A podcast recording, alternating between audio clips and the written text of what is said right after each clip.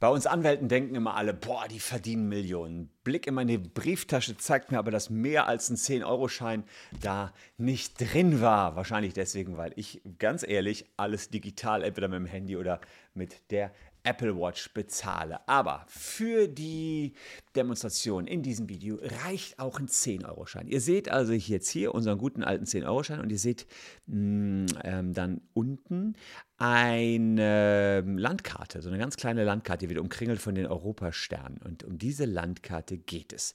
Diese Landkarte ist designt worden und der Designer, der stammt aus Österreich und der hat für die Landkarte Geld bekommen. Und diese Landkarte ist auf sage und schreibe 22 Milliarden Geldscheinen gedruckt worden. Er hat aber nicht so super viel Geld dafür bekommen. Er hat roundabout 2000 Euro dafür bekommen und sagt jetzt, Moment mal, ich kriege 2000 Euro dafür, dass auf 22 20 Milliarden solcher Scheine mein Design ist, das kann ja wohl nicht wahr sein. Und er hat geklagt mit seinen 88 Jahren, der Designer, und möchte jetzt mehr Knete haben für die äh, ja, Urheberrechte, die hier auf seiner, äh, die hier auf seiner Banknote sind. Mal schauen, ob er gewonnen hat und wie viel er davon abbekommt. Wäre ja cool, wenn er eine Euro von jedem 10-Euro-Schein abbekäme oder sonstiger Banknote abbekäme, wären das ja immerhin 22 Milliarden. Na, so viel war es nicht, die er haben wollte, aber wir schauen mal rein.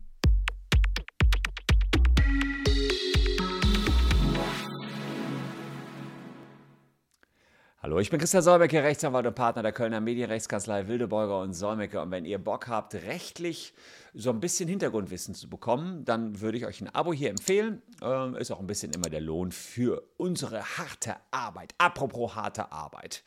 Schlaflose Nächte, kreative Durststrecken, große Entbehrungen, die hat unter anderem auch ein kreativer Designer aus Österreich durchgemacht, denn er hat sich an einem Wettbewerb beteiligt, ein Wettbewerb der österreichischen Nationalbank. Es ging darum, ein Bild zu kreieren für Banknoten. Und die österreichische Nationalbank hat diesen Mann, der gewonnen hat, als Sieger gekehrt, äh, gekürt und hat dann das Siegerbild an die Europäische Zentralbank verkauft. Und hier hat das Bild prompt auf 22 Milliarden Geldscheine drucken lassen, und zwar Geldscheine aus aller Herren Länder tragen diese Abbildung. Ähm, erstmal ganz cool. Was nicht so cool war, er hat äh, 2000 Euro dafür bekommen. Ja, er sagt, na gut, toll, ich mache die harte Arbeit, aber das Geld verdienen jetzt andere damit, nämlich die Europäische Zentralbank. Da will ich noch ein bisschen mehr mit haben. Der Wettbewerb stammt übrigens schon aus dem Jahre 1996. Da ging es eben um die Gestaltung der Euromünzen und derjenige, der die gestaltet hat, war ein Geograf und Kartograf aus Österreich.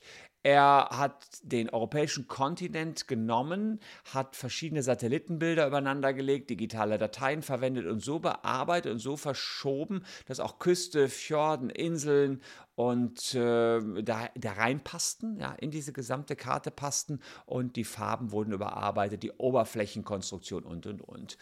Er hat dann die Rechte der österreichischen Nationalbank übertragen und hat 2180 Euro exakt erhalten. Und die EZB hat dann damit munter die Banknoten gedruckt Anfang der 2000er. Ja, und somit haben wir in der ganzen Eurozone Banknoten und seine Grafik äh, betrifft alle Banknoten vom 5-Euro-Schein bis zum 500-Euro-Schein.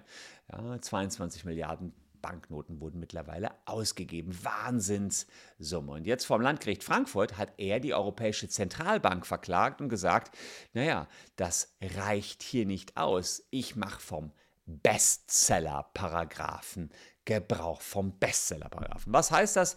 Der Bestseller-Paragraph, das ist 32a Urheberrechtsgesetz. Wir schauen da mal rein.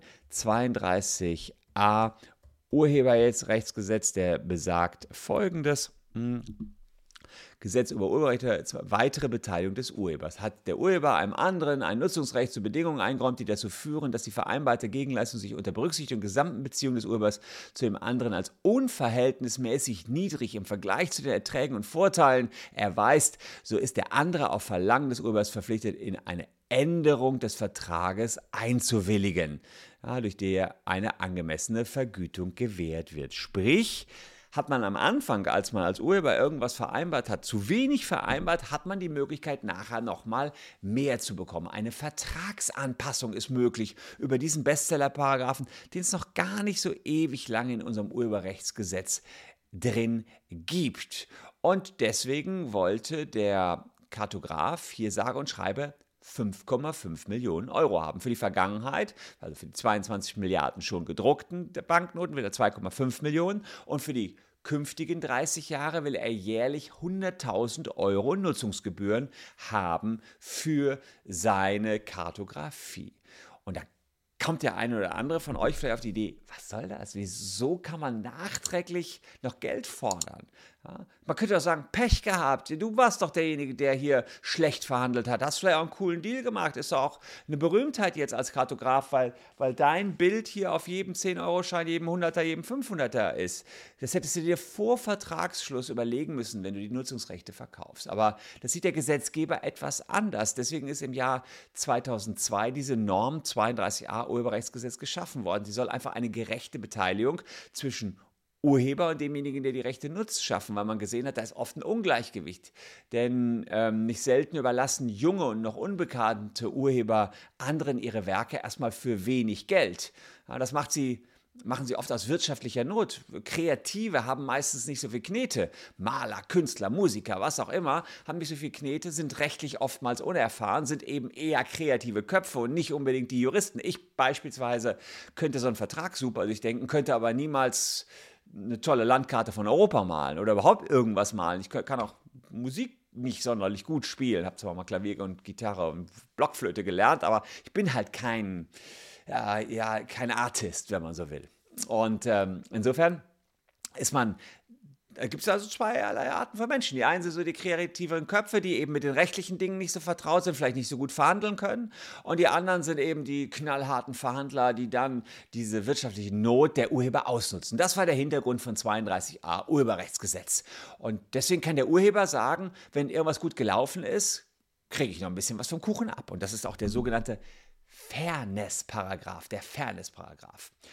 Und letztens hat noch der Bundesgerichtshof entschieden, dass die Erben des Porsche-Konstrukteurs, der den äh, ja, der den 356er ähm, Porsche entwickelt hat, ähm, jetzt kein Geld aus diesem Paragraphen bekommt. Ja, sie ist äh, die Erbin ist aus abgetretenem Recht vorgegangen. Sie hat gesagt, naja, wir wollen noch Erlöse der Baureihe 991 und 911 haben.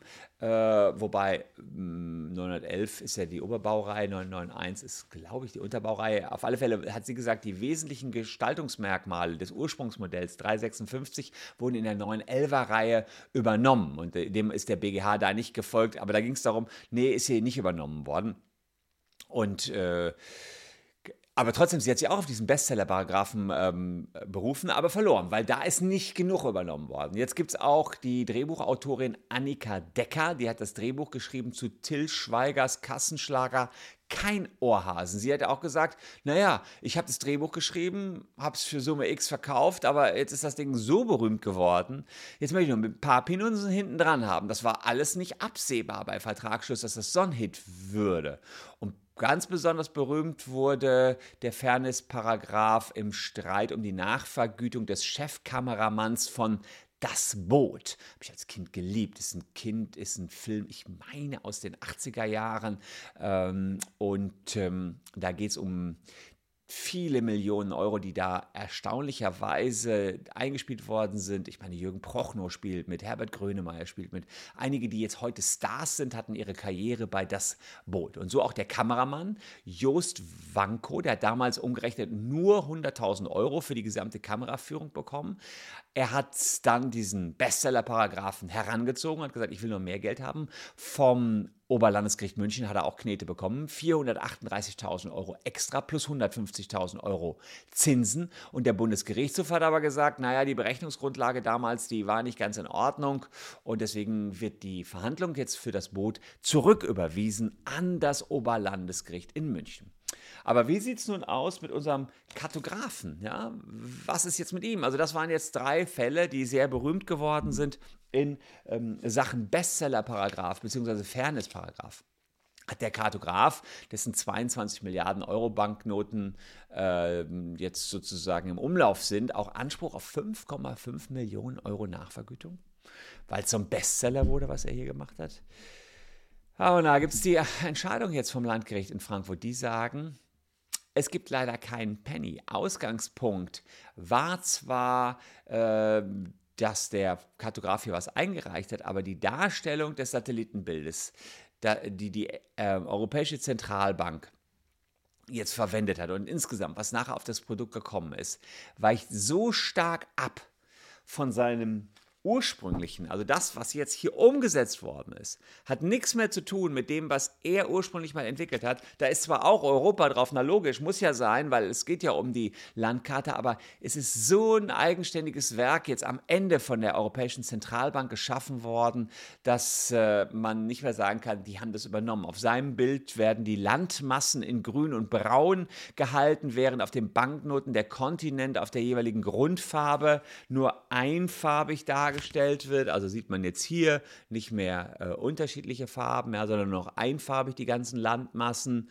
und ähm, die Höhen und Tiefen der Landschaftselemente auf den Euronoten seien im Vergleich zum Ursprungswerk vollständig Abstand genommen worden. Also er hatte da auch noch offenbar Höhen und Tiefen eingebaut.